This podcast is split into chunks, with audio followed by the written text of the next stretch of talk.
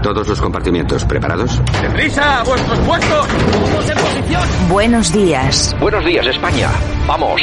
Número uno, listos y a la orden. Todo el equipo, preparados. Compartimiento 2, listos y a la orden. Noticias a punto. Válvulas cerradas, niveles correctos. Hombres en posición. Que entren tertulianos. Compartimiento 4, listos y a la orden. Vamos a por ello. Número 6, listos y a la orden. Santiago Fontenla, preparado que entramos.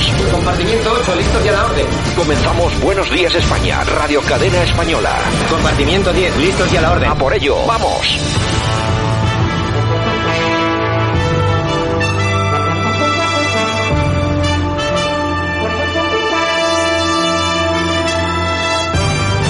Buenos días España, 16 de octubre 2020, aquí estamos un día más en Buenos días España en Radio Cadena Española y en todas las emisoras que transmiten este programa a través a largo y ancho de toda España. Cada vez más, casi llegamos a 100 emisoras en toda España que transmiten cada mañana este espacio de noticias, de información.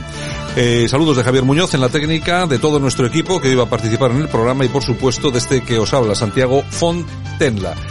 Ya sabéis que Sanidad ha registrado 13.318 nuevos casos de COVID-19, 6.603 en las últimas 24 horas. Simón señala que España está en una fase de estabilización de contagios previa a un posible descenso. Así que prepárense justo para lo contrario, es decir, para un ascenso. Es así. Sanidad plantea cuatro niveles de alerta para fijar medidas en las comunidades autónomas con indicadores comunes. La OMS avisa a Europa de que la relajación de medidas puede provocar cinco veces más muertes por COVID-19 que en abril. La Junta decreta el confinamiento perimetral y medidas restrictivas desde el sábado en Salamanca. Así que cada vez más ciudades, más localidades, incluso autonomías completas confinadas. Los presupuestos generales del Estado de 2021 incluirán casi 7.000 millones en nuevos impuestos y los ingresos subirán en 33.447 millones. No sabemos de dónde van a salir, pero alguien tendrá que pagarlos, digo yo. Y bueno, Eva García Sáenz de Urturi, la alavesa, que ha ganado el Premio Planeta 2020 con el thriller medieval Aquitania. Felicidades. Nosotros comenzamos aquí. Buenos días España. Nos esperan 20 minutos por delante con todo tipo de información y también, lógicamente, tendremos nuestra tertulia eh, que hoy tendremos a Juan José Liarte, entre otros, al diputado de Vox en Murcia. Lo dicho, comenzamos. Gracias por escogernos. Bienvenidos. Buenos días.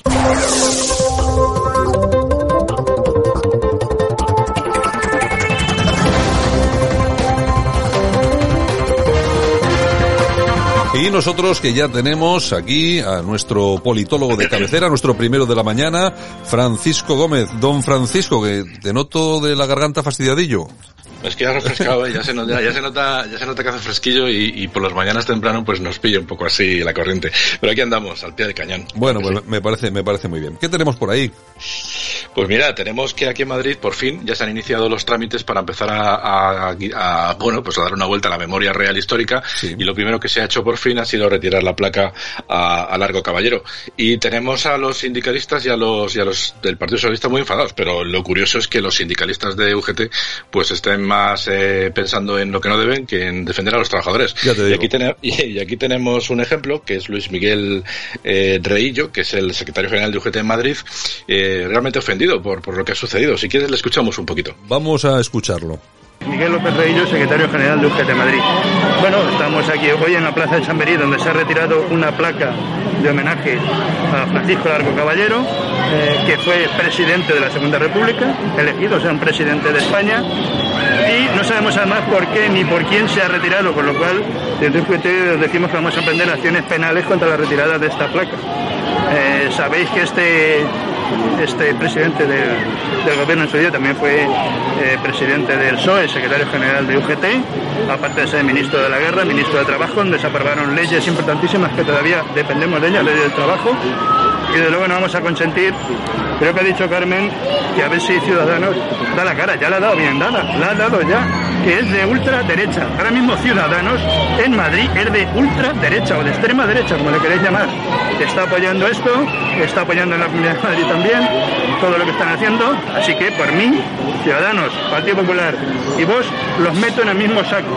Y el mismo saco es de extrema derecha, de ultraderecha, contra los valores democráticos que dicen que respetan de la Constitución, pero que luego no respetan. Por tanto, para mí ahora mismo el trifachito aquí en Madrid se cumple. No tienen que esperar a nada más. Vamos a recurrir todas las acciones que hagan contra Lauro Caballero y contra Indalecio Prieto.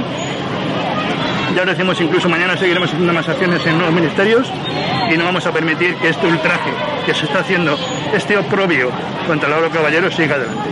Tanto UGT como el Partido Socialista Obrero Español vamos a estar defendiendo a una persona demócrata que lo que estuvo aquí fue defendiendo la democracia y no de una manera torticera como están haciendo ellos, con la ley de memoria histórica que la están retorciendo y aplicando el artículo 15 que lo que serviera para perseguir a los que dieron un golpe de Estado y estuvieron con una dictadura, no a ellos que estuvieron en contra.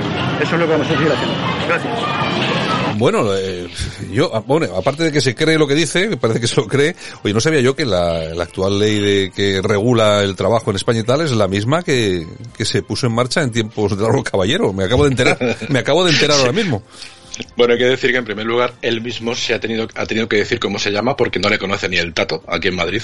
Desde luego todavía no ha tenido oportunidad de ser un miembro destacado de la Junta Directiva de Caja Madrid. Creo que no le va a dar tiempo porque seguramente si le diera tiempo pues terminaría siendo famoso como sus predecesores. Seguro. Hay que, hay que decir, utilizando sus propias palabras, que él sí que es un oprobio a, a, lo que defiende y a lo que, y a lo que comenta porque, eh, señores y señores, si es usted algún, alguna persona que está sindicalizado y paga todos los meses su cuota, pues ya sabe que si está usted en el paro o está cobrando el ERTE o no lo cobra, pues este señor en Madrid no está pensando en defenderle, sino en lo que pasó en los años 30. Es, es lastimoso. Pero bueno, es curioso porque eh, decía eh, la gran Carmen Calvo que el Ayuntamiento de Madrid ha perpetrado el atentado contra la memoria de Largo Caballero auspiciado por Vox. El PP asume los dictámenes ideológicos de la ultraderecha al destruir su placa, pero solo demuestra que la ley de, de memoria histórica es hoy más necesaria que nunca. Pues mire, yo les voy a leer lo que dice la placa. La placa lo que dice es eh, 1869, eh, 1946, Madrid a Francisco Largo Caballero, eh, testigo vivo de honestidad y entrega al servicio de todos los trabajadores. El ayuntamiento le recuerda el lugar donde nació en marzo, eh, y esto se puso esta placa en marzo de 1991. 91, 81, no lo veo bien, 81 creo que es. Bueno, en todo caso decir que no les voy a contar la historia de Largo Caballero porque ya lo hemos hablado muchas veces. Simplemente comunicarles que todavía está pendiente la retirada de las de las eh, estatuas que bueno hizo hizo colocar Felipe González en la zona de nuevos ministerios delante del Ministerio de Fomento y también queda pendiente retirar el nombre de la calle que hay que decir que lo hizo Esperanza Aguirre cuando era consejera del Ayuntamiento de Madrid. O sea que fíjese las vueltas que, que da la vida. No le vamos a entretener más con este tema. Simplemente me interesaba que, que la gente escuche cuál es el nivel del secretario general de, UGT en Madrid. Si quieres, vamos a pasar a título de economía, donde tenemos a, a Nadia Calviño, que en 18 segundos pues nos va a dar una alegría. Si quieres, la ponemos. Vamos, vamos a escucharla. Todos los organismos prevén un crecimiento intenso de la economía española superior al 10% en este tercer trimestre del año. La recuperación económica está en marcha, pero tenemos que controlar los rebrotes, tenemos que poner en marcha el plan de recuperación y aprobar cuanto antes unos presupuestos generales del Estado para el año 2021 si queremos seguir en esta senda positiva. Bueno, ¿estamos en crisis o no? Yo no sé si se refiere a los rebrotes del COVID o los rebrotes verdes que decía Zapatero. En todo caso, hay que recordar a los españoles y a quien nos está escuchando que España está en recesión. Por lo tanto, no hay recuperación. Y la recuperación, en todo caso, será un porcentaje mínimo sobre aquello que ya se ha perdido anteriormente. Por lo tanto, seguimos en recesión. Ayer comunicamos y ya les dijimos que, España, según el Fondo Monetario Internacional, eh, se ha catalogado entre Venezuela y el Líbano, no en cuanto a nivel económico, nivel de las economías de estos países, sino sencillamente eh, por la, la, repercusión que la crisis del COVID ha tenido en nuestra economía. Por lo tanto, lo que nos cueste, lo que nos cuente esta señora en el Congreso, pues realmente no nos lo tenemos que creer, porque al final es una cortina de humo, pues para intentar lo, ineficaz que es. Y eso que dicen que es de las mejores economistas que hay en España dentro de lo que es el abanico de economistas socialistas. En fin, poco más que decir sobre esta señora. Muy interesante, y ahora lo vamos a escuchar, lo, el repaso que le ha metido el diputado eh, Juan Luis Stigman, médico de profesión, al ministro de Sanidad, filósofo de profesión. Vamos a escucharlo. Mire, señor ministro, con la venia, señora presidenta. Buenos días, señorías. Señor ministro, mire, Así se guarda la mascarilla. Se mete en un sobre, se envuelve en un papel y no como usted ha hecho. ¿Qué enseñanzas podemos recibir de este gobierno si lo primero que hace el ministro es no saber usar correctamente la mascarilla?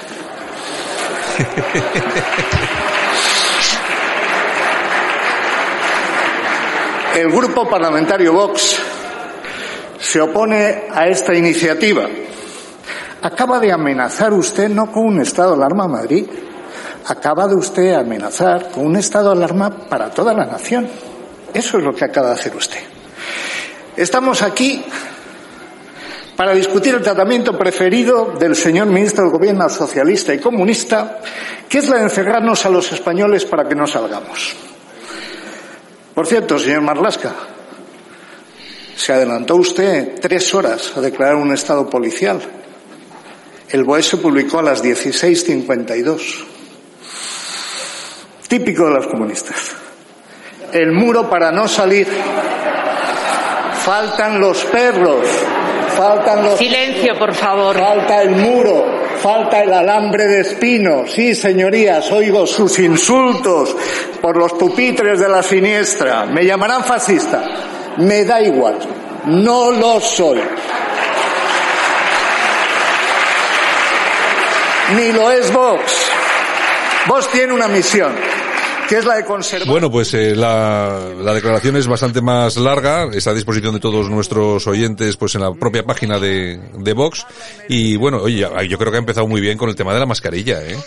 Sí, porque el otro ha llegado, se la ha quitado y la ha dejado encima de, de, del pupitre, bueno, del pupitre, no, de, de la palestra, sí, sí. De, de cualquier manera, lo cual está demostrando, primero, que no se la sabe poner, segundo, que le importa muy poquito lo que es la, la imagen que va a transmitir al resto de la sociedad, el, el que es ministro de, de, Sanidad. En fin, yo, efectivamente, como tú dices, este es un discurso que dura aproximadamente 15 minutos. Yo recomiendo que lo busquen porque es francamente interesante. Fíjate que muchas veces hemos hablado de que la gente que, que está dirigiendo Vox, pues no, no, no es de nuestro no es de nuestra confianza, sencillamente porque los conocemos muy bien, pero en el caso de este hombre, del, médico, del, diputado Stigman, debo decir que es de lo, de lo, de lo poco que se salva eh, y es francamente muy interesante las veces que en las intervenciones que tiene ocasión de realizar, bien aquí en, en, en bueno, pues en, la palestra del, del, propio, del propio eh, Parlamento o incluso en las comisiones en las, que, en las que participa, pues es francamente interesante.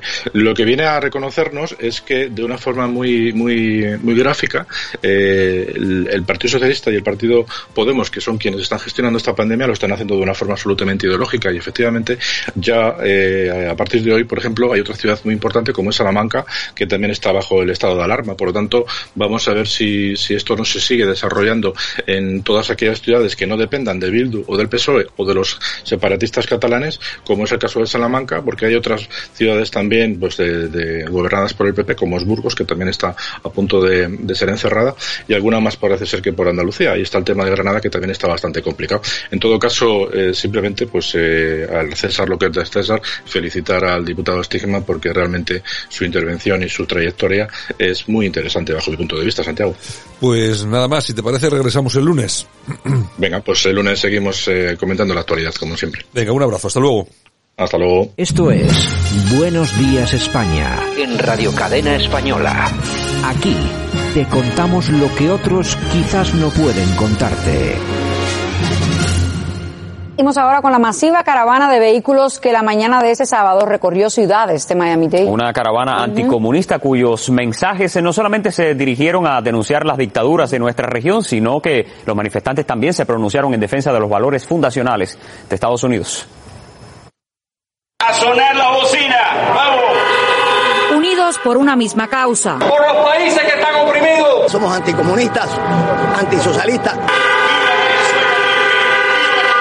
El exilio cubano, venezolano y nicaragüense tienen muchas cosas en común. Han sufrido en carne propia los efectos negativos del comunismo y prometen no descansar hasta lograr la democracia. Es una respuesta masiva del exilio cubano, de la comunidad hispana, de los cubanos, venezolanos, nicaragüenses en contra del comunismo, en movilización cívica y es un gran día de celebración de la libertad. Dentro de todos estos carros, todas estas banderas, hay historias de lo que representa el socialismo.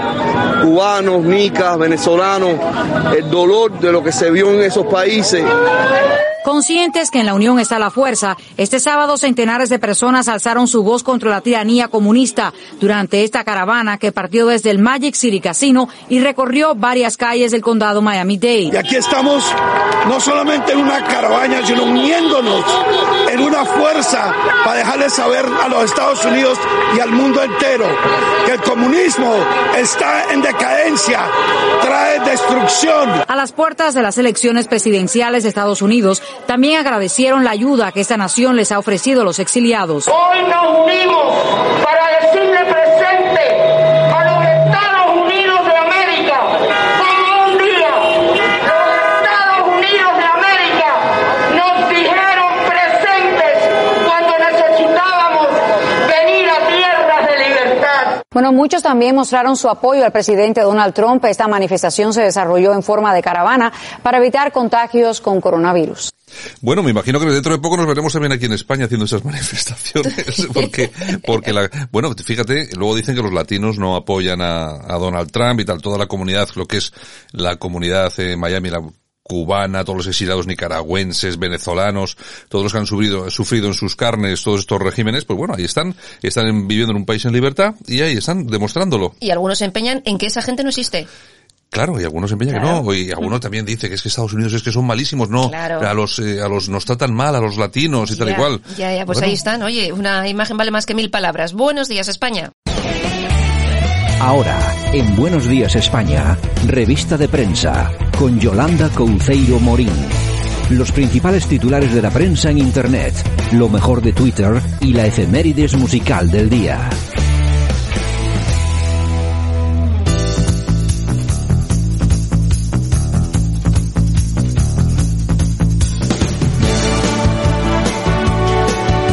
Bueno, y vamos con los titulares del día. Yolanda. Pues empezamos con OK Diario. Mónica García, diputada de Más Madrid, simula pegar un tiro a un consejero de Ayuso en el uso de la palabra. Bueno. ¿Qué más vas a decir? Pues hombre, si lo hace una del Partido Popular, pues imagínate. En fin, ¿qué le vamos a hacer? El español. La policía registra la casa del ministro de Sanidad de Macron por su gestión en la pandemia. También los despachos de exaltos cargos del gobierno francés. Se trata de determinar si hubo dejación de funciones. Pues ya veremos a ver si aquí investigan algo, no aquí creo. Aquí no pasará nada y nos vamos al Independiente. Preocupación en Europa por el asalto de Sánchez a la justicia. Los 14.000 millones en riesgo. Ya veremos a ver si nos sueltan la pasta. No me, no me extraña que salten las alarmas en todos los sitios, menos aquí. Aquí es donde nos saltan las alarmas. Voz Populi. La prensa alemana asegura que España ha perdido el control. Dicen que España se está hundiendo en lo que posiblemente sea la peor crisis económica desde la guerra civil. Hombre, posiblemente no, seguro. O sea, es que vamos, no, no creo que, y bueno, y lo que está por caer. Todavía hay personas que piensan que aquí no pasa nada. Bueno, ya veremos, ya poco que a poco. sueñen, que sueñen que es gratis. Libertad digital. Facebook y Twitter censuran una, una noticia sobre la corrupción de Joe Biden. Raro, ¿no? Que solo sea una. bueno, es que... Una tras otra. Eh, si dejasen hablar y decir todo sobre Joe Biden, sobre lo y que su hacía... Familia, sobre lo, su que, familia. lo que hacía su hijo en Ucrania, donde metía la mano. Eh, luego también todas esas cositas que corren, esos rumores que, que hablan de ciertos gustos eh, extraños del candidato, pero nada, es que no dejan que se hable sobre eso. En fin, es lo que hay. En fin, bueno, nos vamos al confidencial. Sanidad contrata un seguro para fallos médicos, pero excluye los casos por COVID-19. El contrato se ha adjudicado a una compañía que es propiedad del estadounidense Warren Buffett por 31 millones de euros. Bueno, ¿qué más? Y la Tribuna del País Vasco. Los servicios secretos españoles persiguen y difaman a las fuentes de información soberanistas y críticas con la globalización. El CNI ha creado una herramienta con la que dice luchar contra la desinformación, pero lo que busca es identificar y crimen, criminalizar todo lo que define como narrativas antiglobalistas. Hombre, el CNI que ya está al servicio de quien, de quien está. Bueno, y lo que veremos. De su amo y señor Estrella Digital aumentan un 900% las intoxicaciones de niños con geles hidroalcohólicos durante la pandemia. Muchos se lo beben. Hombre, vamos a ver, aumenta un 900%. A mí me parece poco. O sea, es decir, No sé, es que claro, es, eh, si antes había 10, ahora hay 19. Es, que- pero me parece poco porque ahora hay hidro, hidroalcohólico en todos los sitios. Por No me- todos los lados. Y los niños, pues eso, claro, ven este tipo de cosas y bueno, y para adentro. Pues los, pa- pues los papis que estén atentos. News.es. El, el Partido Popular reduce a, un, a 11,9 los puntos de distancia con el PSOE según el CIS. Podemos continúa a la baja, Vox se sitúa más o menos en tercera posición y bueno, el PSOE que sigue subiendo. Sí, bueno, es, es el es CIS, el CIS. es el CIS, tampoco vamos a hacer mucho caso de eso. Estezanos, que se dice, el cierre digital. Presentan las pruebas de ADN de Albert Solá, presunto hijo de don Juan Carlos. En 2007, supuestamente, el CNI, otra vez el CNI, le obligó a firmar su renuncia al trono. No digo nada. Bueno, bueno, digo nada. eso es supuestamente, nadie dice nada. o sea, Supuestamente, exactamente. Pedro Sánchez acelera la transferencia de las cárceles al País Vasco que el PNV controlará en marzo de 2021. ¿Y para qué quieren controlar las cárceles? Pues para poner en la calle sus amiguitos. Bueno, tampoco les hace falta mucho control, pues ya lo están poniendo, en Está- fin. También está claro, sí. República.com. Rajoy ha hecho pública una carta con motivo de la sentencia de Gürtel y el PSOE dice que ninguna carta va a borrar los delitos de corrupción. Lo dice Ander Gil, que es el portavoz de- en el Senado, vamos. Mm. Pero claro, es que esto es lo de, esto es lo de siempre. Hablan los de, la- los de los ERTES, los que han robado mil millones de euros a los, a los obreros. Nadie dice o sea, nada. estos son los que... Y luego hay una cosa de esa... De esa eh, bueno, lo diré. A ver, de esa. Sentencia. de esa sentencia hay una cosa que es clara. Vamos a ver, si se acusa al Partido Popular, pero se, se le acusa por haber recibido dinero sin saber de dónde venía. Y yo, y yo siempre digo lo siguiente, vamos a ver. Imaginémonos, por mucho que, que unos quieran criticar al PP u otros al PSOE, da igual. Tú imagínate, oyente, que viene alguien, viene tu hermano, viene tu hermana, viene tu novia y te dice, oye, mira, eh, toma, eh, me he encontrado esto y me da un móvil, un iPhone nuevo. Y hombre, pues estupendo. Si la cogen, a ella la van a condenar por robo y a ti por haberte lucrado, Claro. aunque sea sin saberlo. Y eso es lo que le ha pasado al Partido, al Partido Popular. Ha sido condenado por lucrarse sin saber de dónde venía ese El dinero. dinero. Entonces, a mí me gustaría que todos aquellos que critican al Partido Popular en este asunto echasen la vista atrás ¿eh? y se preguntasen cuántas veces habré aceptado algo yo sin saber de dónde venía. Pues igual unas cuantas. E igual unas cuantas. En fin. Porque vamos a ver, cuando hay casos de corrupción, son casos de corrupción. Pero en este caso, que se ha condenado a gente del PP por corrupción, lo que no se ha condenado en absoluto es al partido. Y ahí tiene razón Mariano Rajoy. Claro. Es- es- y así es, o sea, es la realidad. O sea, no es ni, ni poner más ni poner menos. En cambio, en cambio, en los casos, en el caso de los seres, donde se han robado más de mil millones de euros, hay presidentes de la Junta, de la Junta de Andalucía del Partido Socialista. Hay presidentes del Partido Socialista, presidentes del Partido Socialista condenados por mangonear. Ya, pero nadie les dice nada. O sea, vamos a ver, y vuelvo a repetir, más allá de que uno le guste más el PP, le guste más el PSOE, da igual. La realidad es esa, no es otra. Algunos dirán, hombre, pues es que a mí me da igual, porque son ladrones y tal igual. Bueno, puede haber ladrones, pero no todos. Esto es como, esto es como siempre, es igual que si tú tienes un hermanito, estáis en casa, tu mamá, tu papá y tus tres hermanos. Y a uno de tus hermanos lo cazan porque ha robado un supermercado. ¿Qué sois, toda la familia ladrones? ¿A que no? Pues exactamente lo mismo. Otra cosa es que nos intenten ¿eh? nublar la razón desde la izquierda permanentemente contando cosas que no son. Y ya sabéis que yo no soy eh, no soy un defensor del Partido Popular, eh, un defensor acérrimo, pero las cosas cuando son son. O sea, y esto es verdad y es así. Y, Pero y- la izquierda está en lo que está. y Mariano Rajoy tiene razón. Bueno, el boletín. Los españoles pierden la fe en la vacuna del COVID y la mayoría asegura que no se va a vacunar. Hombre, yo ni loco. Yo tampoco. Yo ni loco porque sabe Dios lo que te meten en el cuerpo. Deja, deja. Luego, te- en vez de morirte del COVID, te mueres de otra cosa. Deja, no. Eh, diario crítico. La inspección de trabajo obliga a Amazon a dar de alta a más de 4.000 falsos autónomos. Ya os podéis ir preparando para el aumento de precios de Amazon. Eso es. Y los portes no van a ser gratis. Eso, y el porte no va a ser gratis. Claro, yo cuántas veces he visto en la calle el típico hombre que va con su... Con su coche lleno Sí, de su- paquetes. con su Corsa Opel Corsa lleno de paquetes, Mm. claro, pues son estos. Ay, ay, ay, ay, ay. Por eso se hacen ricos algunos. 20 minutos. Anticorrupción se posiciona en contra de investigar a Pablo Iglesias en el Supremo por el caso Dina. Vamos, lo que venimos diciendo hace tiempo, ¿no? Bueno, eh, sus amigos son sus amigos. Exacto, exacto. Y tiene muchos ahí. Y no miro a nadie. Bueno, perla del corazón. Eva González, la mujer de Cayetano Rivera, nuevo fichaje para el videoclip de Antonio Orozco, que está a punto de ver la luz. Bueno, pues no sé, a mí Antonio Orozco la verdad es que tampoco me hace mucha gracia. Bueno, es que a ti a algunos tampoco te hace mucha gracia, No. pero tiene su audiencia y su público. Javier, vamos a por las oñejitas, por favor. Pues mira, para los altos cargos del Ayuntamiento de Sanlúcar. Sanlúcar, ¿qué Sí, pues mira, se han repartido así porque les daba la gana 165.000 euros. Pero ¿por qué? Porque sí, los tenían ahí y Ah, se lo han ah, repartido. Vamos a repartirnoslo y Exacto, tal. sí. Ah, no, pues a votar, a disfrutar de lo votado, Claro. señores de Sanlúcar. Oye, Sanlúcar, uy, qué gambas y eso, ¿no? Siempre pensando en la comida. Hombre, claro. Ayer eran los bocadillos de, De chorizo de de Pamplona. Pamplona. Hoy las gambas de Sanlúcar. Venga, ¿qué bueno, más tenemos? Aplausos. ¿A quién tenemos? Pues para Carmen Sevilla. Doña Carmen Sevilla. Esa Carmen de España que hoy cumple 90 años y luego la recordaremos en las efemérides musicales. Yo me acuerdo una vez que dieron un programa, yo creo que era una, esta, el que hacen en, en, eh, por el Día de los Inocentes, era una inocentada, y estaban haciéndosela a ella, ¿no? Y no sé qué, en un momento que estaban hablando, no sé qué, y dice, porque este, con Franco, esto, esto no pasaba con el caudillo. era una facha, bueno, sigue siendo que está viva. Mm, Bueno, de hecho, en su casa, tú entras, eh, según abres la puerta, en la entrada tenía la foto del rey, la foto de Franco y la bandera de España. Bueno, pues ya ves, pues, mira, pues, Oye. eh, estaba, oye, ha trabajado muchos años en televisión.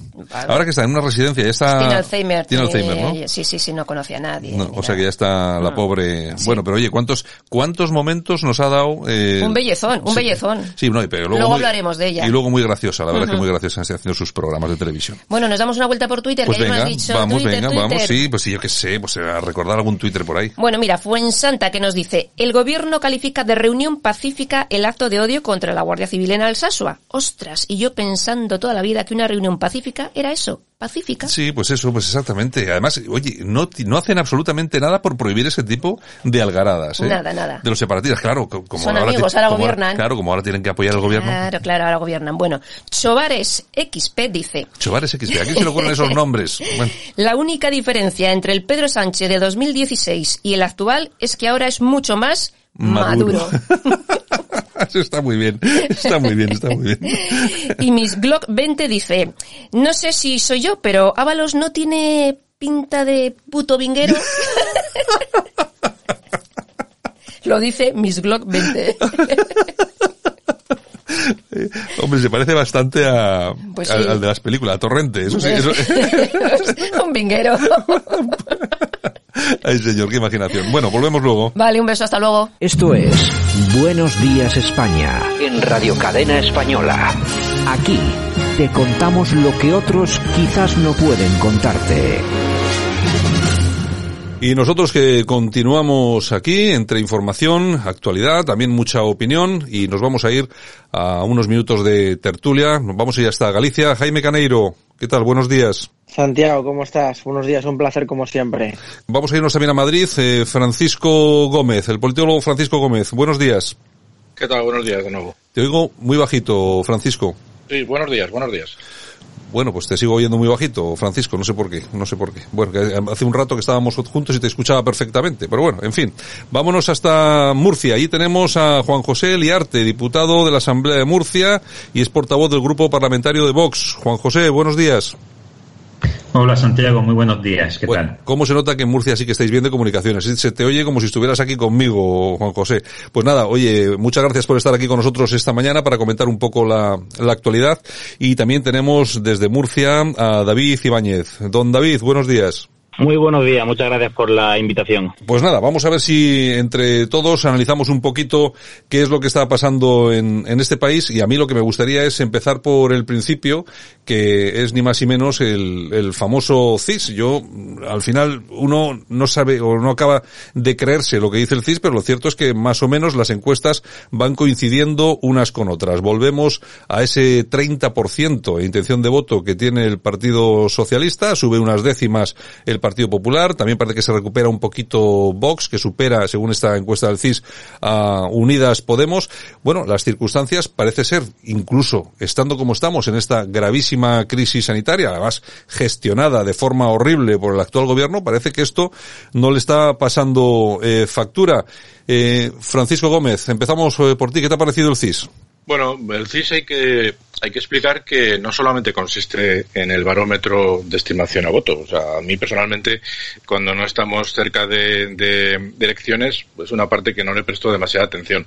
No obstante, hay que decir que no se parece para nada a los barómetros eh, privados, ¿no? donde había un crecimiento interesante del Partido Popular y dependiendo también de quién sea el que organiza el barómetro, pues eh, Podemos adelantar Vox o Vox se mantiene, ¿no? En todo caso, me parece unas diferencias en cuanto al primero y el segundo muy, muy exageradas. Decía que hay otros temas interesantes porque son más preguntas, hay preguntas cruzadas por variables sociodemográficas, cruzadas también por variables políticas e incluso por identificación subjetiva de clase. Yo a quien quiera le, le aconsejo que se meta en la página del CIS y que se descargue las cuatro opciones y que se las eche un vistazo y aunque no sea un experto en la materia ni tenga conocimientos de estadística, pues va a poder va a poder observar cómo hay contradicciones interesantes en cuanto a algunas preguntas, puesto que en las tres, en el apartado 2, 3 y 4 son todo preguntas subjetivas orientadas a que se consiga la contestación que interesa. Y no me meto en temas de muestreo porque es mucho más complicado. Pero vamos, vamos a ver cómo opinan nuestros contertulios, porque ya le digo que si nos ponemos a desgranar eh, lo que consiste en sí mismo el, estudio, pues eh, da bastante más de sí de lo que es simplemente la estimación de voto. Juan José Liarte, ¿qué, qué conclusiones sacas de este CIS? Aparte de que ya me imagino que, hombre, no es creíble al 100%, pero algunos datos sí que se pueden extraer. Bueno, yo creo que efectivamente algunos datos se pueden extraer, pero hay que, hay que entenderlo en su contexto y en el momento en el que nos encontramos. Es decir, yo creo que este gobierno que tenemos es consciente de que solamente eh, la polarización total de la sociedad española, el enfrentamiento, sirve a sus intereses y el CIS lo que refleja es que su estrategia, pues de momento les está funcionando, les está funcionando y, lo que estamos viendo es una polarización. Yo creo que Vox eh, va a seguir subiendo y no porque las últimas acciones que se hayan emprendido estén siendo especialmente brillantes, ¿no? Pero, pero es el fenómeno de polarización. Un, Partido Popular que tiene una muy fuerte implantación territorial, que tiene unas estructuras pues envidiables, ¿no? Fruto de la cantidad de años que, que, llevan funcionando y la cantidad de veces que han estado en el gobierno, pero, pero la polarización sirve principalmente pues en este momento a un gobierno absolutamente radicalizado. la situación es muy preocupante. Por otra parte, creo que cuando se vayan acercando las elecciones, si es que vuelve a haber elecciones libres en España, hoy no estoy muy optimista en este sentido, pero creo que conforme se vayan acercando se va a dar una circunstancia y es que para entonces en España la situación va a, va a haber empeorado mucho en relación a cómo está hoy, pues vamos cuesta abajo y sin frenos, el asalto al Poder Judicial, tenemos que ver cómo termina por tanto, al final, aunque es un tópico, el CIS que hoy discutimos es una foto fija que, yo creo que de una manera o de otra, pero con seguridad va a cambiar en los próximos meses. Mm. Eh, David, David Ibáñez, hay, hay, un dato que me parece interesante, que es el de, mm, bueno, sube unas décimas el Partido Popular y claro, eh, aquí estamos hablando de otra pequeña subida de Vox. Claro, lo que pasa es que es una subida relativa, porque en las elecciones del 10N, las pasadas elecciones, Vox tenía un 15.1% y en este CIS estamos hablando del 12.5%. Es decir, que sí sube eh, a raíz del anterior muestreo, pero en relación al resultado fiable de unas elecciones, como fueron las del 10N, sigue manteniéndose tres puntos por debajo de aquellas elecciones. ¿Es algo, bueno, circunstancial? ¿Es, eh, o, crees que efectivamente Vox va a tirar hacia arriba? Bueno, yo con la, con la publicación del CID de hoy he hecho dos reflexiones y con la primera de ellas contesto a, la pregunta que me hace. Eh, hecho, eh, hago la reflexión de que hacía unos años eh, en la que siempre dábamos una importancia mayúscula a las publicaciones del CIS, eh, ya no solamente las, las que tenían que ver con las elecciones, sino la, en todas las publicaciones que hacía, todas las investigaciones que hacía el Centro de Investigaciones Sociológicas, y hemos llegado a un punto en el que la credibilidad que le damos siempre está cogida en, con pinzas, no terminamos de fiarnos, no solo eh, nosotros, sino cualquier partido de la oposición ya prácticamente no hace valoraciones sobre esta encuesta cuando venimos de que en la época en que gobernaba el Partido Popular con Mariano Rajoy y anteriormente cuando gobernaba el Partido siempre le daba credibilidad absoluta al, al CIS, la tenía muy en cuenta y se consideraba como un punto de, de, inflexión cada tres meses, que era cuando se publicaba entonces, y hoy día prácticamente no le damos eh, mayor validez que a las encuestadoras privadas que están todas eh, que están todas, pues ya sabemos que secadas y orientadas en algunos casos o en muchos casos a, distintas formaciones políticas. Y en el caso de, de Vox, pues yo veo que al final, eh, ante esta poca credibilidad que tiene, pues yo creo que tiene poca importancia si el FIL le otorga dos puntos más o dos puntos menos, si está por encima o por debajo de las pasadas elecciones. En general, si analizamos otras encuestas, otras encuestas, eh, las encuestas privadas, vemos que Vox en algunos casos está un poco por encima de los 52 escaños y en otros casos está por debajo y remontando. Yo creo que más o menos va ahí. Y mientras no tengamos, como decía Juan José, unas elecciones en el horizonte próximo, pues es difícil es difícil eh, valorar esto, con exactitud qué importancia tienen o no estos datos. Y luego la segunda reflexión que hacían es el, en lo que yo sí que le doy cierta credibilidad a esta encuesta y es que en lo que coincide con el resto de encuestas privadas es en que el PSOE está a la cabeza, el PSOE manda en, manda en, en, la, en todas las encuestas, ninguna le da 140 escaños como esta del CIS, pero todas le ponen a la cabeza y me, y me invita a hacer la reflexión de de que este, de que el votante sociológico de izquierdas, el votante tradicional del Partido Socialista, tiene unas tragaderas enormes. Están dispuestos a que nos arruinen por tercera vez consecutiva, pues en el tercer gobierno socialista consecutivo, están dispuestos a que se reforme el Consejo del Poder Judicial, las elecciones de la elección de los jueces cuando está siendo criticado no solamente por organismos europeos, sino que incluso muchos muchos personajes eh, secundarios de la, de la izquierda mediática del país, como por ejemplo Íñigo Rejón, como la tertuliana Elisa, Elisa Beni. Hoy en un editorial de, del país también se ha criticado esta reforma diciendo que es intolerable. Es decir, eh, personajes o, o, medios de comunicación que siempre eh, aplauden cualquier decisión de este gobierno están criticando esta decisión y yo creo que aún así si vemos que no hay forma de que este gobierno caiga en las encuestas y, y, y de signos de debilidad, pues nos encontramos con un problema como país muy grande y el Partido Socialista pues demuestra que, que, da igual lo que haga porque da la sensación de que no van a bajar de ahí en el corto plazo.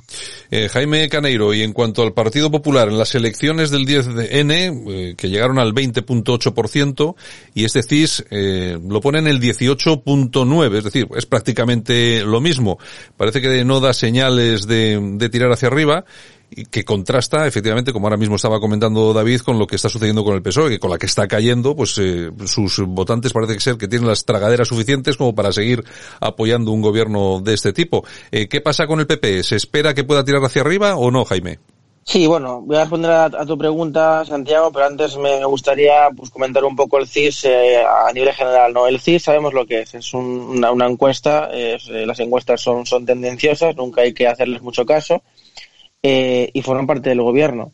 Y a mí esta eh, encuesta pues me, alegra porque quiere decir que se está tapando o intentando tapar lo que realmente se pueda avecinar en el futuro, cuando realmente se vote, si es que se vota de forma democrática, como aquí apuntaba un compañero, que yo tengo serias dudas de que sea así, por lo que estamos viviendo, eh, lo que importa en ese momento es lo que la gente vote en la urna, ¿no? Y, y yo creo que están intentando tapar a toda costa tanto el CIS como empresas privadas, que son también de periódicos, que también controla directamente el gobierno, pues después de todo lo que hemos vivido, eh, todo el asalto que ha hecho este gobierno y todas las incompetencias que ha tenido en la gestión de esta pandemia y entre otras cosas, eh, parece que no es que se mantenga, es que incluso sube. Esto quiere decir que saben realmente, o es lo que yo interpreto, o es mi análisis, saben realmente que se van a pegar un castañazo y que entonces están intentando hacerle creer a la gente que la cosa va bien cuando realmente no va bien. Y cuanto al Partido Popular, eh, yo creo que el Partido Popular tiene una oportunidad muy importante en este momento como principal partido de la oposición para hacer bien las cosas, para trabajar eh, conjuntamente y de cara a esas nuevas elecciones, a esas futuras elecciones, ser eh, probablemente quizás el, vencedor de las futuras elecciones. Queda mucho recorrido, pero mi análisis es que hay un cierto interés por parte de este gobierno en intentar hacerle creer a la sociedad que después de todo lo que hemos vivido, eh, sigue siendo el principal partido de este país, incluso creciendo. Y eso es porque realmente detrás de todo eso, si realmente miramos los informes estadísticos, que hay errores de muestreo y cosas que la gente normal y del día a día no ve, es hay un intento, o yo lo veo así, a nivel estadístico, de tapar la cruda realidad. Y la realidad va a ser en un momento en el que la, sociedad vaya a las urnas y vote. Y después de todo lo que hemos vivido, yo tengo clarísimo que el Partido Socialista se va a pegar un castañazo. Vox también eh, lo va a tener, o yo creo que lo va a tener. Y el Partido Popular puede ser el claro vencedor de las siguientes elecciones. Veremos a ver en qué queda todo, pero yo este, este es mi análisis, Santiago. Es eh, muy optimista te veo, eh, Jaime, muy optimista. Oye, en todo caso, eh, Juan José Liarte, en todo caso, yo creo que uno de los grandes problemas, de los gravísimos problemas que, que tenemos en España es, además, las encuestas, vale, no serán eh, ciertas porque son simplemente encuestas, indicarán alguna tendencia, pero da igual, aunque fueran ciertas, incluso aunque fueran mejores de las que son, eh, no suman. Es decir, eh, se pone por un lado el Partido Popular, Vox, incluso, incluso Ciudadanos, que uno ya piensa Ciudadanos, no, no se sabe muy bien dónde están, incluso los pequeños, luego los pequeños partidos regionales, pero no suman. Eh, Juan José, ¿no crees que uno de los graves problemas y lo que nos va a hacer soportar un gobierno como el que tenemos durante bastante tiempo es la atomización de la derecha? ¿Esa división? Eh, estoy totalmente de acuerdo. Estoy totalmente de acuerdo. Y es un problema mmm, difícil de resolver. Eh, de hecho, Vox surge cuando, cuando el Partido Popular eh, adopta unas posiciones políticas que hacen sentirse a muchos de sus afiliados como que se les había traicionado y que sus, digamos, sus planteamientos ideológicos de repente ya no se ven reflejados en el ideario que defendía el Partido Popular, ¿no? Esto creo que es un hecho, que es decir, nos parecerá bien o mal, pero creo que nadie discutirá que esto sucedió de esta manera. Entonces durante mucho tiempo surge Vox, tiene un auge muy rápido porque muchas personas, yo entre ellos, consideramos que esas ideas que nosotros habíamos visto huérfanas, bueno, pues que Vox sí que iba a defenderlas, ¿no? ¿Qué es lo que ocurre? Que, bueno, pues hemos tenido recientemente muchos episodios en los que ya encontramos que el Partido Popular, por un lado, no se muestra tan firme en la defensa de sus ideas. Vox ahora empieza a cambiar determinados planteamientos y donde decía que no iba a aceptar subvenciones, de repente acepta todas las subvenciones eh, donde decía que era un movimiento patriótico y que iba a contar con todos los afiliados, de repente los afiliados parece que pasan a segundo plano y se denuncian irregularidades en las primarias, de diez, pues no sé si eran eh, no sé si eran 18 provincias las que tenían elecciones y de repente se denuncian irregularidades en 12 de ellas. Entonces, existe no un problema con la atomización, existen dos problemas en mi opinión. Uno, efectivamente, esa atomización de la que habla Santiago. Pero es que el otro problema añadido es que la, la, existencia de Partido Popular y ahora de Vox impide que, que, esa atomización desaparezca y que surgiera a lo mejor una tercera alternativa, eh, pues digamos, eh, un poco más fiel a determinados postulados. ¿Que podría asumirlos el Partido Popular? Podría, pero yo creo que no van a cambiar el rumbo hasta ese punto. ¿Que Vox podría volver a su comienzo? podría hacerlo, pero los últimos movimientos que hemos visto en Vox nos tienen a todos los que somos críticos en el partido, yo a mí se me conoce porque he sido muy crítico, ¿no? Con algunas de las posiciones que el partido ha tenido últimamente, yo he criticado abiertamente y con mucha crudeza, por ejemplo, eh, la campaña esa de, de, poner carteles por ahí diciendo que a los ocupas hay que darles una patada en el culo. Por supuesto que estoy en, absolutamente en contra de la ocupación, pero hombre, un partido que aspira a gobernar, a gobernar pues hombre, yo creo que debería cuidar un poquito más las formas, por lo menos en, en las campañas que inicia, ¿no? Entonces, el problema que decía, que nos encontramos con esa atomización y además con ese bloqueo ideológico que podría, que podría desbloquearse en cuanto, tanto, en cuanto Vox o Partido Popular decidieran cambiar un poco su actitud, eh, renunciar un poco a esas jerarquías partitocráticas tan estrictas y darle un poco más de cabida a sus afiliados eh, y ser un poco menos, pues eso, menos jerárquicos y menos autoritarios. Podría ocurrir, pero yo me temo que no es el camino que llevamos. Es un problemón, ¿eh? un problemón, porque cada vez más ciudadanos se sienten huérfanos ideológicamente. Ahí hay un, ya te digo que ahí yo creo que hay una, una, una división de la derecha tan importante que, y además que con esos odios cruzados que uno no acaba de entender muy bien, ¿no? Vox, gente de Vox que odia ahora enormemente al PP, del PP a Vox, esas críticas a través de las redes sociales, no ayudan, bueno, sí ayudan, solamente ayudan precisamente a los que están enfrente. De todas formas, eh, Francisco Gómez, tú eh, apuntabas el otro día una, una cuestión que me pareció muy, muy interesante. Hablábamos de un posible pucherazo y tú apuntabas que en tu agenda eh, apuntabas, eh, digo yo que apuntabas, una ilegalización de Vox eh, de forma pues bastante rápida, ¿no? Bueno, vamos a ver, si actualmente la política se está, se está haciendo fundamentalmente eh, cimentada en el odio. Eh, jamás se ha hablado tanto de la guerra civil y de, y de la Segunda República como con este gobierno. Por lo tanto, estamos viendo como al margen de, lo que es la gestión de la pandemia, que lo, marca todo y, lo complica todo, pues eh, el gobierno social comunista sigue adelante con su agenda, con su agenda ideológica. O sea, ayer mismo eh, o antes de ayer, eh, sin ir más lejos, le han metido colada al, a toda la oposición una propuesta para la ley de la eutanasia. ¿Hemos escuchado al Partido Popular decir algo al respecto? Pues no. Eh, ¿Hemos escuchado decir algo a Vox? Pues me temo que tampoco, porque están más preocupados de su propio rendimiento como partido y, como yo suelo decir, como empresa.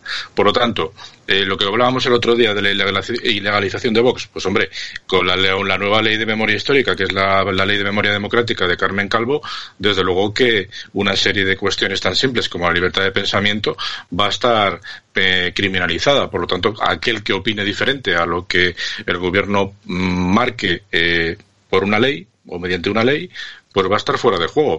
Vox, evidentemente, es un partido que tiene una línea ideológica, junto con otros muchos partidos, que estaría fuera de esa memoria histórica que, por ejemplo, el Partido, el partido Popular aceptó en su momento sorprendentemente, pero lo aceptó.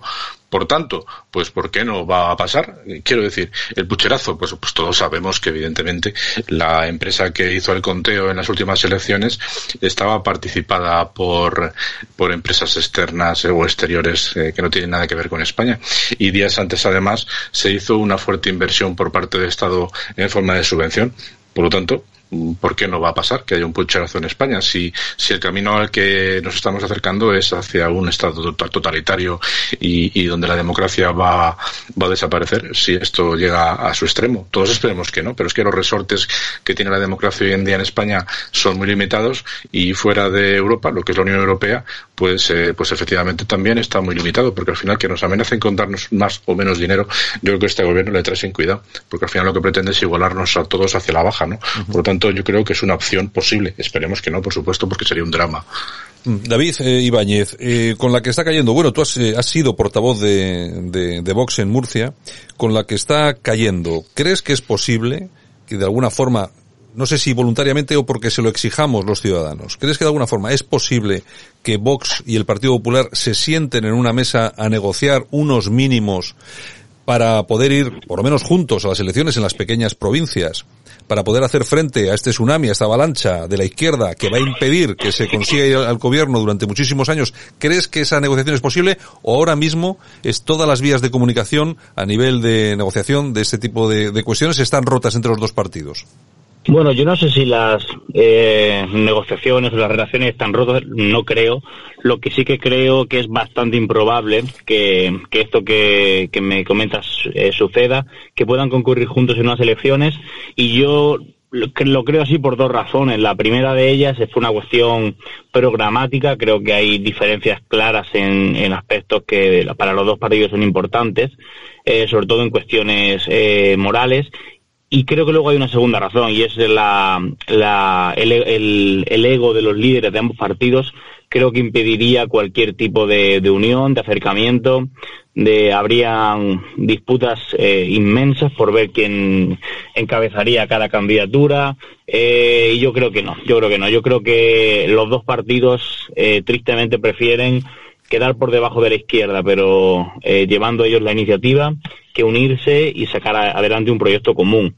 De todos modos, incluso si tuviesen intención de hacerlo, creo que las dificultades serían enormes, como se ha visto cuando lo han intentado hacer juntos Partido Popular y Ciudadanos, y es una fórmula que a Partido Popular y Ciudadanos, siendo entre ellos, en mi opinión, bastante más parecidos de lo que pueden ser eh, el Partido Popular y Vox, le ha salido siempre mal esta fórmula. Por tanto, quizá eh, evitas esa atomización que se comentaba antes, pero lo que consigues es que a mucho votante que te vota por la claridad de las ideas en el, en el caso de Vox y muchos votantes del Partido Popular a los que les desagradan las formas eh, desairadas y muchas veces excéntricas de Vox, como comentaba antes Juan José, pues quizá les tire para atrás a la hora de votar y sumarse a este proyecto. Por tanto, yo veo muy complicado que, hagan un movimiento así por el ego y por la por las formas y a lo que y por lo que nos tienen habituados los líderes políticos de ambos partidos, especialmente de Vox, y por otra parte creo que incluso podría llegar a ser eh, contraproducente para sus intereses.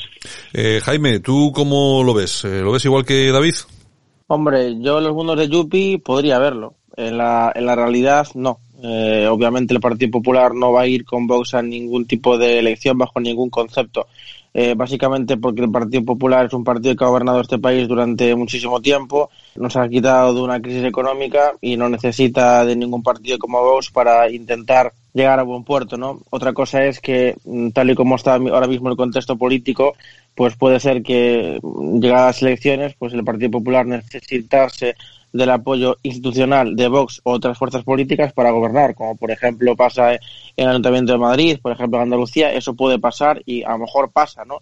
incluso a nivel nacional puede darse el caso, yo, lo aquí, yo aquí lo, he dicho muchas veces, puede darse el caso de que el Partido Popular gane las elecciones y que a lo mejor matemáticamente pueda darse el caso de que tenga que necesitar a Vox y a Ciudadanos, entre otros, para poder eh, gobernar, pero que el Partido Popular vaya a ir conjuntamente con Vox a algún proceso electoral bajo ningún concepto. Básicamente porque nos, nos diferenciamos en muchos temas, en otros coincidimos, pero el Partido Popular es mucho más que, que Vox y por supuesto bajo ningún concepto vamos a ir con, con, Vox a ninguna parte eh, de cara a las elecciones. No te digo que después del resultado nos tengamos que sentar conjuntamente para formar un gobierno y un proyecto eh, de cuatro años, pero lo que es ir a las elecciones no.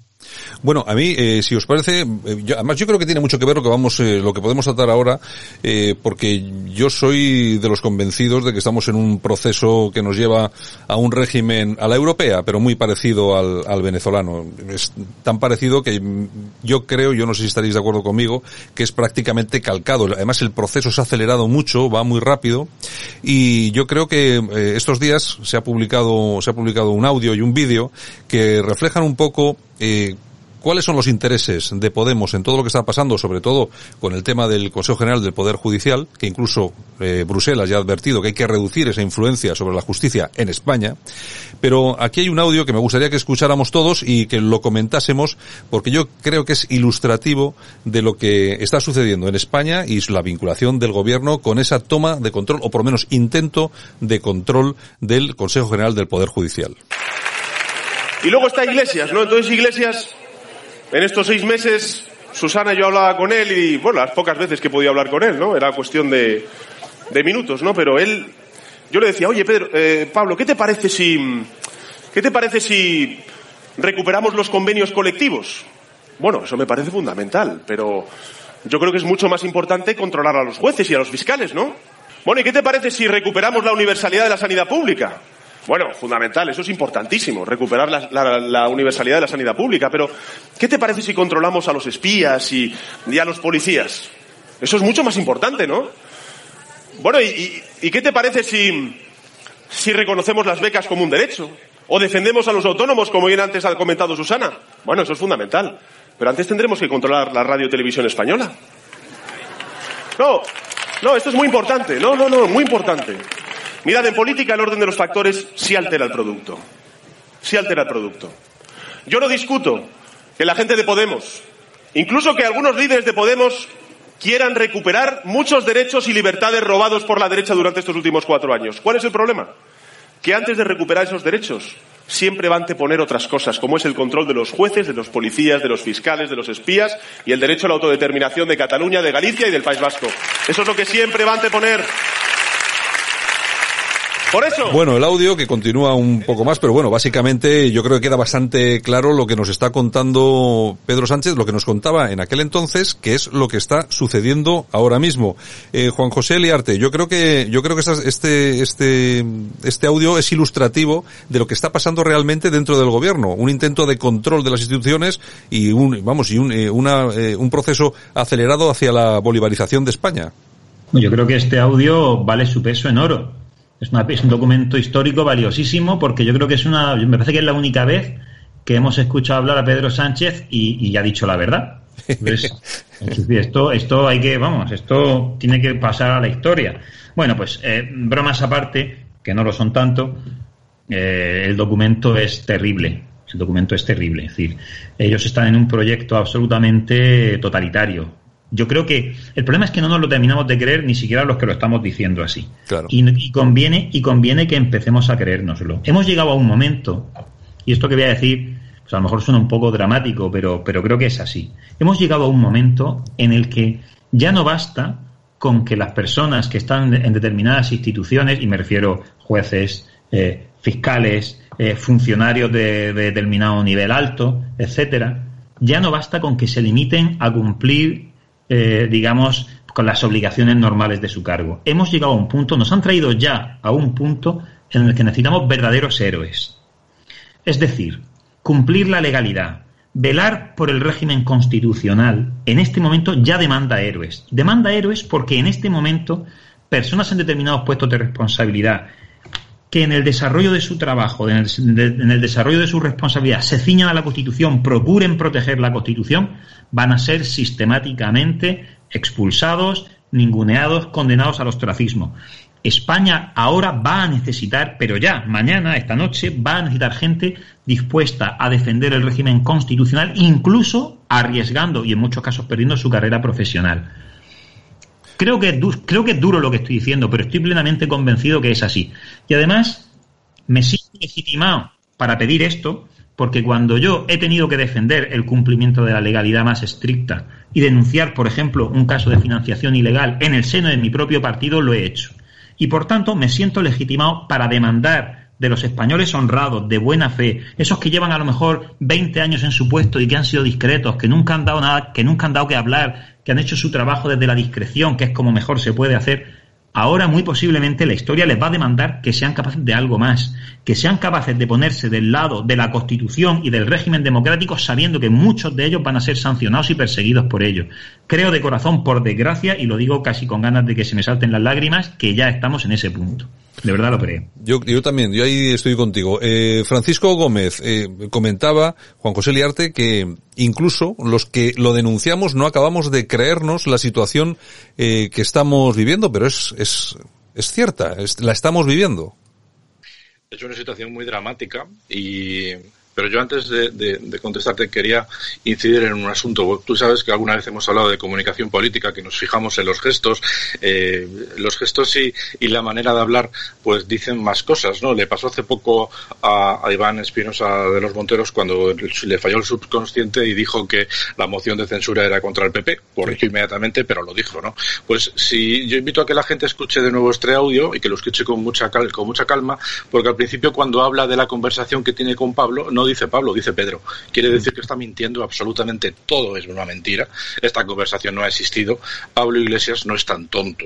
Pablo Iglesias es una persona que manipula a las masas porque tiene una forma de expresarse, tiene un discurso que invita a ello, es un discurso absolutamente populista, ha aprendido de los mejores y además ha hecho buenas prácticas en Iberoamérica. Sin embargo, eh, Pedro Sánchez simplemente es un mentiroso que cuando se le echó de una patada de su propia de su propio partido la segunda vez, pues lo que hizo fue sencillamente ir a negociar, recorriéndose las, las, ciudades y lo, recorriéndose España con su coche, como él dijo, eh, negociando con los terroristas, con los gallegos, con los separatistas catalanes, con el PNV, con todo lo peor. Incluso yo estoy seguro de que dejó el, el, Partido Socialista Andaluz, lo dejó para, para el postre, para cuando llegara el momento que Susana Díaz tuviera que lamer las botas. Esto es mi opinión con respecto a, este asunto. Yo creo que la gente lo puede volver a escuchar y se dará cuenta de que estará casi seguramente de acuerdo conmigo. Con respecto a tu pregunta, pues sí, efectivamente, estoy de acuerdo además con el diputado Liarte porque al final yo creo que solamente queda lo que yo he dicho alguna vez que es la, legal desobediencia civil.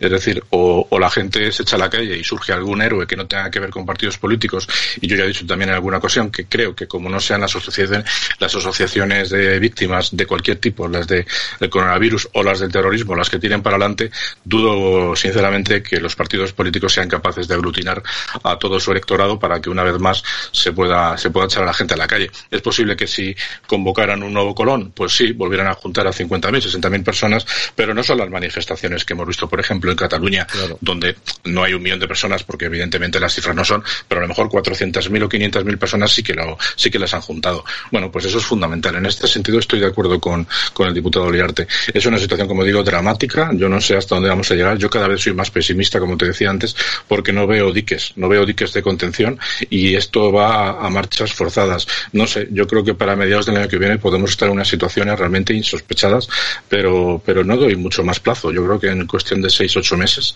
eh, de aquí a fin de año van a estar aprobadas las memorias histórica y, el tema de la, del reparto de los jueces, con lo cual diciembre posiblemente nos dejen un poco tranquilos, nos darán el disgusto de que no podamos tener unas navidades cristianas como Dios manda y a partir de enero, como sabemos que no se va a recibir dinero hasta finales de año del 21, en el caso de que se reciba algo, pues eh, leña al mono que no nos quedará más remedio que echarnos a la calle, porque esta gente para mediados de año ya nos tiene finiquitados. ¿eh? Eh, David, comentaba Juan José Liarte que va a llegar el, el tiempo, el momento de los héroes, ¿no? De esos que se, que se el tipo. Ya ha habido tiempos en los que los héroes han salido un poco de esa oscuridad para dar la cara, como ha sido, por ejemplo, con, con el terrorismo de ETA en el País Vasco.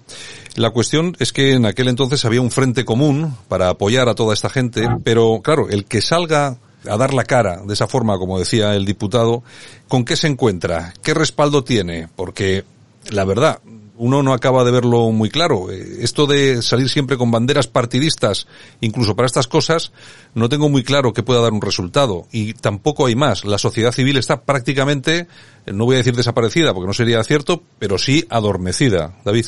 Sí. Bueno, eh, yo, yo creo que, que, ese frente común del que habla eh, lo está construyendo el propio gobierno de España y con Pedro Sánchez a la cabeza. Es decir, está eh, llevando al enfrentamiento a tantos españoles que al final eh, se están dedicando ellos mismos, quizás sin ser conscientes de ello, a crear un frente común que algún día quizás pueda devorarlos. Y no es la primera vez que ha ocurrido esto en España. Yo creo que los ataques que ha hecho a la historia de España, eh, los ataques que, que, llevamos décadas sufriendo, una década ya sufriendo con la ley de memoria histórica, el enfrentamiento entre españoles, el remover tantas heridas del pasado y ahora vemos el, el intentar tener el control absoluto de, de los jueces colocar como fiscal de como fiscal general a una ex ministra suyo yo creo que son tantas razones eh, tantos acontecimientos tantos hechos que están llevando a la práctica este gobierno que va a llegar un momento en que estoy seguro de que ese pueblo que parece adormecido va a despertar. Al final todos los gigantes dormidos acaban por despertar y, de eso la izquierda sabe, sabe latín en España. Yo creo que sí que es cierto que el salir con banderas partidistas eh, no ayuda, no ayuda ahora mismo porque al final eh, si tienes un enemigo común que es este gobierno que está contra el pueblo español, hacemos un, eh, un flaco favor cuando salimos con banderas partidistas y mostrando una desunión entre nosotros, entre el sentido común, entre España la España liberal, la España que porque quiere rebelarse contra contra, contra este gobierno y yo creo que ese discurso hay que cambiarlo. Yo creo que la moción de censura que presenta Vox, más allá, por ejemplo, de, de que pueda ser viable o no, de que tenga sentido o no tenga sentido, que es absolutamente debatible, yo creo que lo, de lo que no puede, para lo que no puede servir bajo ningún concepto es para enfrentar al Partido Popular con Vox, a Vox con el Partido Popular y olvidarnos de a quienes tenemos enfrente, de a quienes hay que echar del gobierno y de que tenemos que movilizarnos todos los españoles para que, para no permitir que sigan derribando nuestros símbolos. Yo creo que al final estamos viendo que, este gobierno tiene unos objetivos muy claros.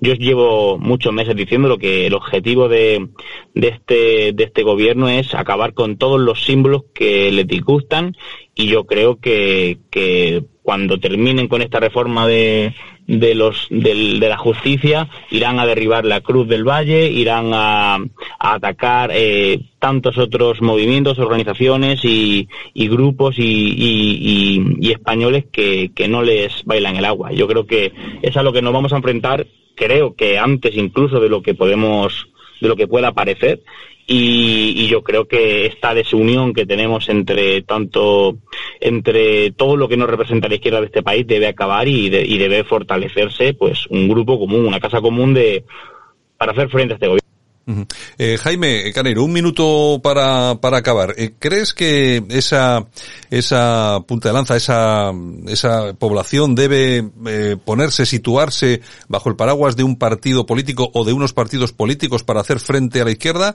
o deben ser organizaciones cívicas las que deben salir a la calle?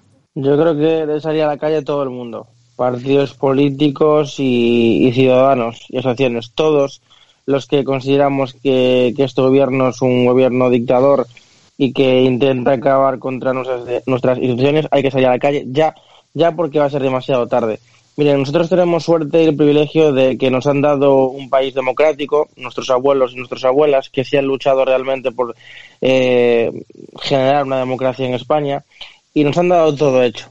Y a veces no sabemos lo que tenemos hasta lo que hasta lo que hasta que lo, lo perdemos lógicamente. Y yo ahora sí que temo bastante en, en, ver cómo acaba todo esto. La declaración de Pedro Sánchez es que esta, esta persona es un mentiroso es un traidor. O sea yo creo que no nos podemos extrañar nada de esta persona. De cada frase que dice la mitad es mentira no y, y lo que pasa es que Sánchez al igual que Iglesias no son tontos. Él cuando fue apartado del Partido Socialista, cuando era un cadáver político prácticamente, consiguió eh, ponerse como una víctima y la gente lo vio como una víctima del sistema.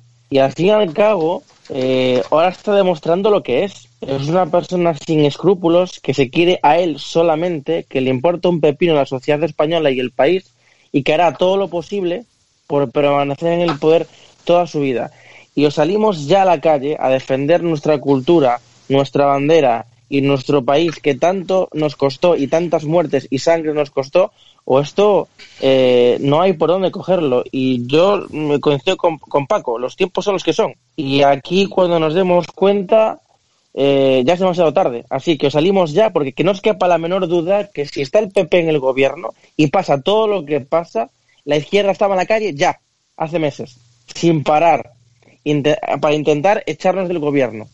Y esto es así. O salimos ya o no hay vuelta de tuerca. Bueno, señores, pues aquí acabamos, que se nos escapa el, el tiempo. Juan José Liarte, eh, diputado en la Asamblea de Murcia, también portavoz del Grupo Parlamentario de Vox. Un abrazo muy fuerte, gracias por haber estado con nosotros. Un David, abrazo, bueno. David Ibáñez, también desde Murcia, un abrazo muy fuerte. Francisco Gómez, nuestro politólogo de cabecera, un abrazo. Y Jaime Canero, desde Galicia, también un abrazo para ti. Muchas gracias a todos y esperamos repetir de nuevo esta misma, esta misma mesa. Escuchas Buenos Días España. Aquí no nos callamos. Porque la música es puro placer.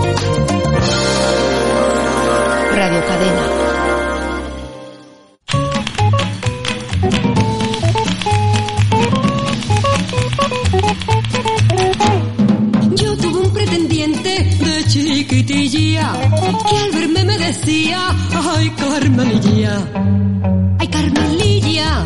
Carmelilla, Carmen Sevilla. Hoy empezamos con ella. Fíjate qué animada la cosa. Marca España. Eres lo más bonito que hay en Sevilla, con la pluma de una gallina y la tinta de un calamar. Tú me escribes por las esquinas que estás sufriendo cada vez más. Ay, mira, mira, mira lo mucho que te quiero. Ay, mira, mira, mira, cariño trianero. Ay, mira, mira, mira lo mucho que te quiero. Ay, mira, mira, mira, cariño trianero. Yo tuve un pretendiente un mes seguido. Bueno, y es que tal día como hoy del año 1930 nace en Sevilla Carmen García, más conocida como Carmen Sevilla. Cumple 90 años. Gracia por suerte ya es mi marido. De una gallina. Toda una leyenda de este país que hoy vive por desgracia con el Alzheimer, un bellezón de la época que tuvo a sus pies a grandes estrellas de Hollywood como Charlton Heston, Frank Sinatra o Luis Mariano, entre otros.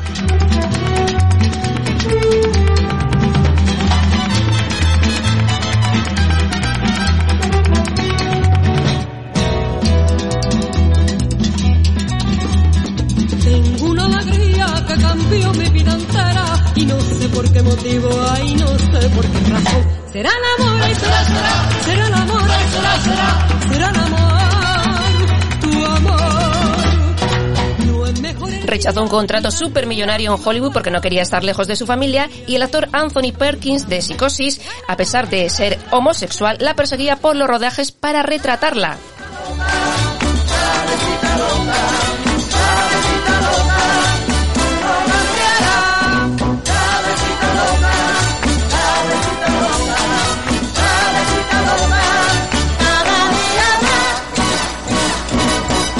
Cabecita, cabecita loca, qué bonitos ojos, qué bonita boca. Cabecita y se casó con Augusto Alguero en el año 1961 con el que tuvo un hijo. Luego se divorció porque a Alguero le gustaban mucho las faldas y se casó y se casó en 1985 con el gran amor de su vida, Vicente Patuel.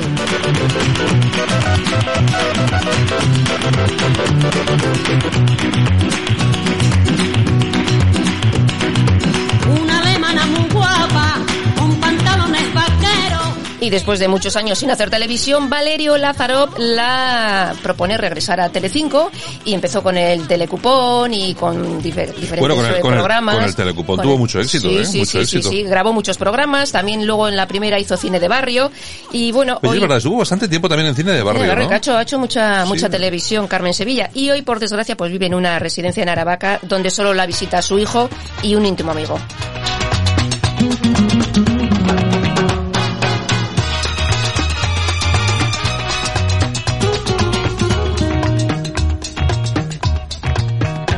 Del por qué te estoy queriendo. No me pidas la razón, pues yo mismo no me entiendo. Con mi propio corazón, mi canción desesperada, al llegar la madrugada, te daré la explicación. Te quiero,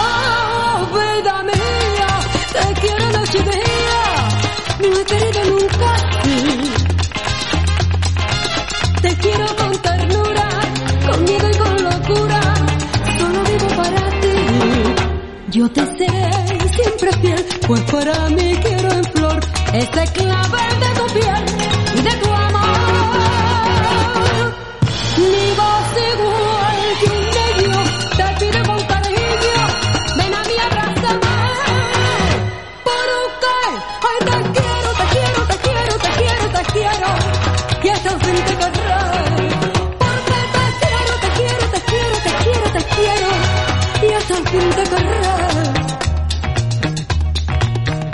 De los labios que he besado no me pidas cantidad. Fueron tantos que he olvidado. Tu mentira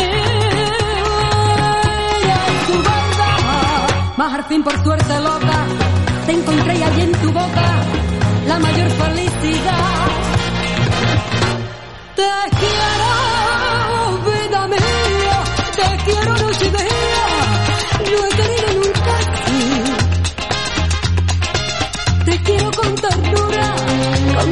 Solo vivo para ti.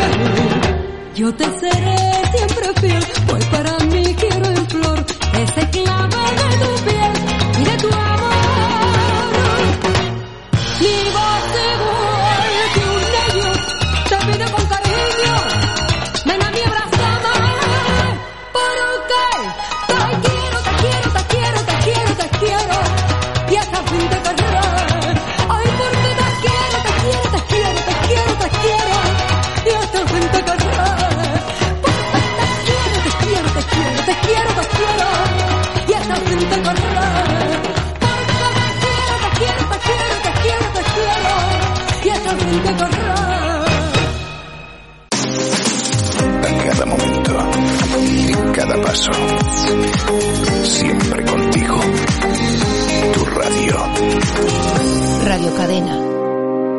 Tal día como hoy, del año 1959, nace Gary Kemp, compositor, teclista y guitarrista de Spandau Ballet. Cumple 61 años.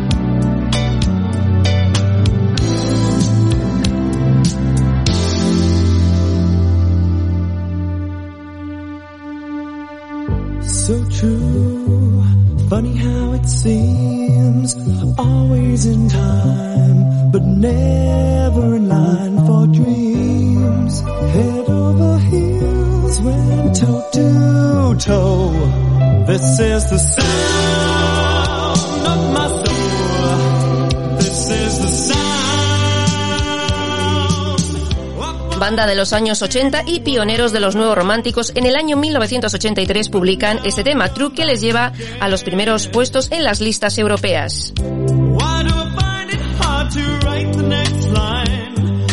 En el año 1989 deciden separarse ya que los hermanos Kem, Gary y Martin se quieren dedicar al cine.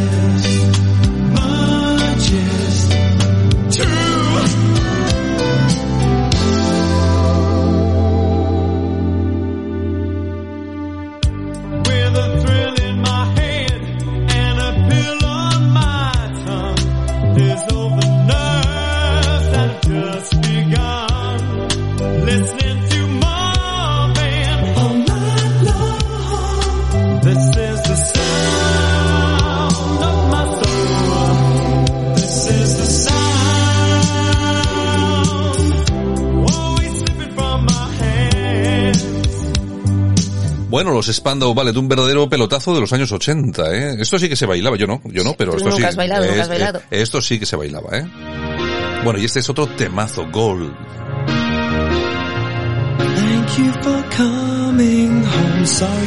Bueno, tú no sé si sabrás que a esta gente los acusaron de nazis. Sí, lo sé, lo sé. Por el, por el nombre. Tuvieron claro. un lío impresionante. Claro, porque eh, el nombre es Spandau Ballet, es el ballet de Spandau. En Spandau estaba preso eh, un conocido un conocido nazi de la época de Hitler y Sí, tal y cual. sí. Y entonces, claro, les dijeron que os habéis puesto ese nombre en homenaje. en homenaje sí, y tal. bueno, tuvieron una época bastante mala. Sí.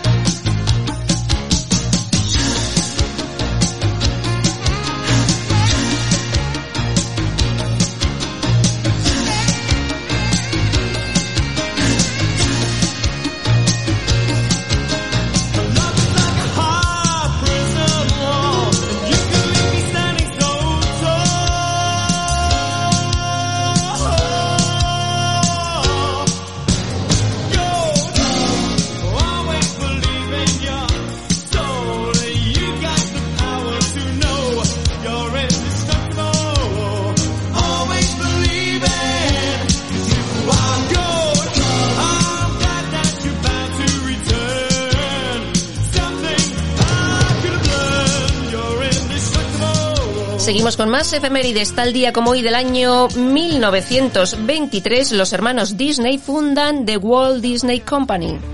bonito el lugar, bonita la cama, que bien se ve el mar, bonito es el día y acaba de empezar, bonita la vida. Respira, respira, respira.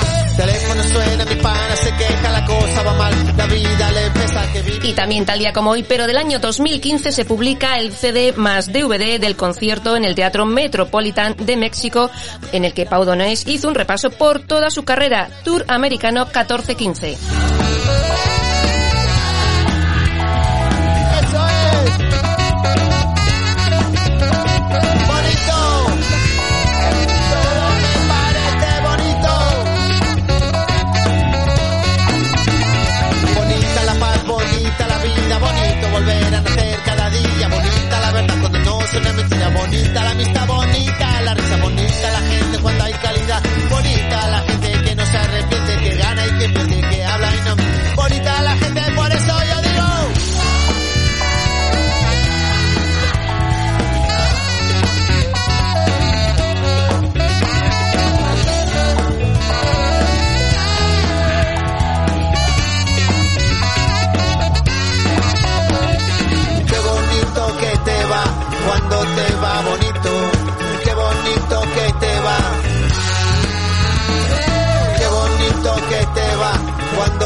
Va bonito.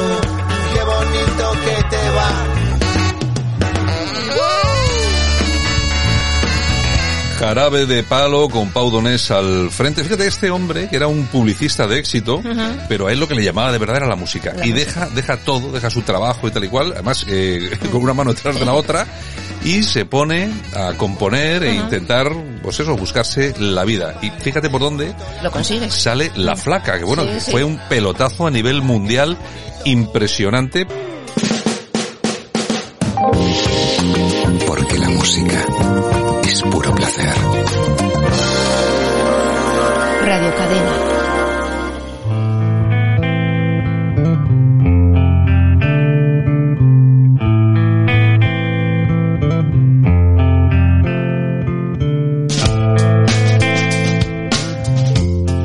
Como hoy del año 1962 nace en Melbourne Michael Blasari, fundador y bajista de este legendario grupo Red Hot Chili Peppers. Cumple 59 años y con esta canción llegaron a vender más de 15 millones de copias.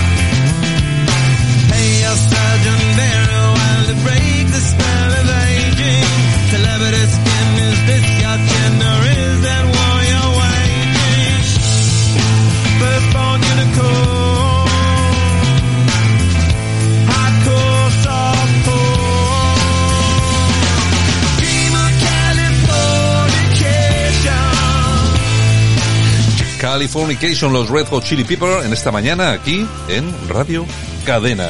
Y seguimos con más efemérides. Tal día como hoy del año 1925 nace Angela Lansbury. Cumple 95 años.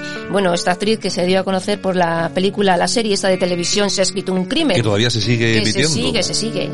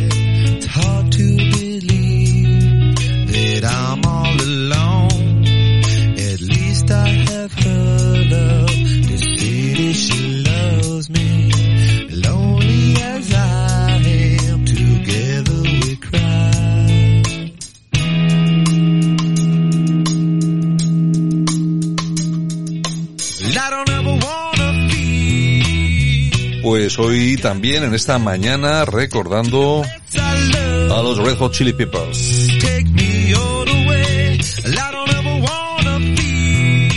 Y también tal día como hoy del año 1978, Carol Boitila es elegido Papa Juan Pablo II. Bueno, ¿qué más tenemos por ahí? Bueno, pues tenemos nuestro número uno, nuestro número uno de listas. Tal día como hoy, 16 de octubre del año 1983, Michael Sembello llegaba al número uno con Maniac.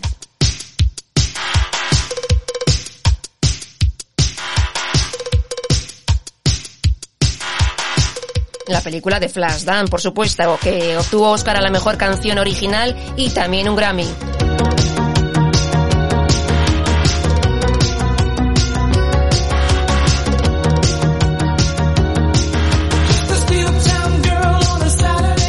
De este LP vendieron 25 millones de copias, casi nada, ¿eh? Y el productor fue... Giorgio Moroder, Es, pues fíjate tú.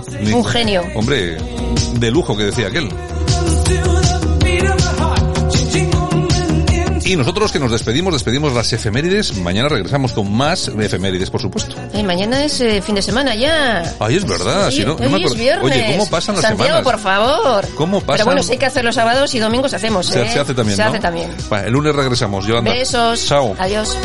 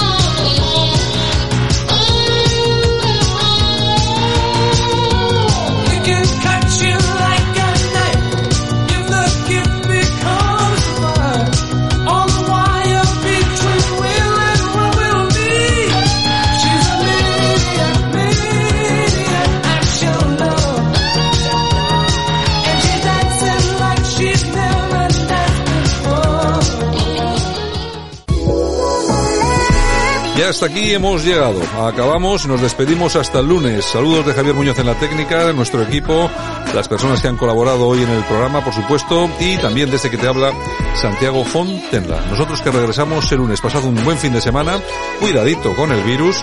El lunes os esperamos a todos aquí, en Buenos Días España. Chao.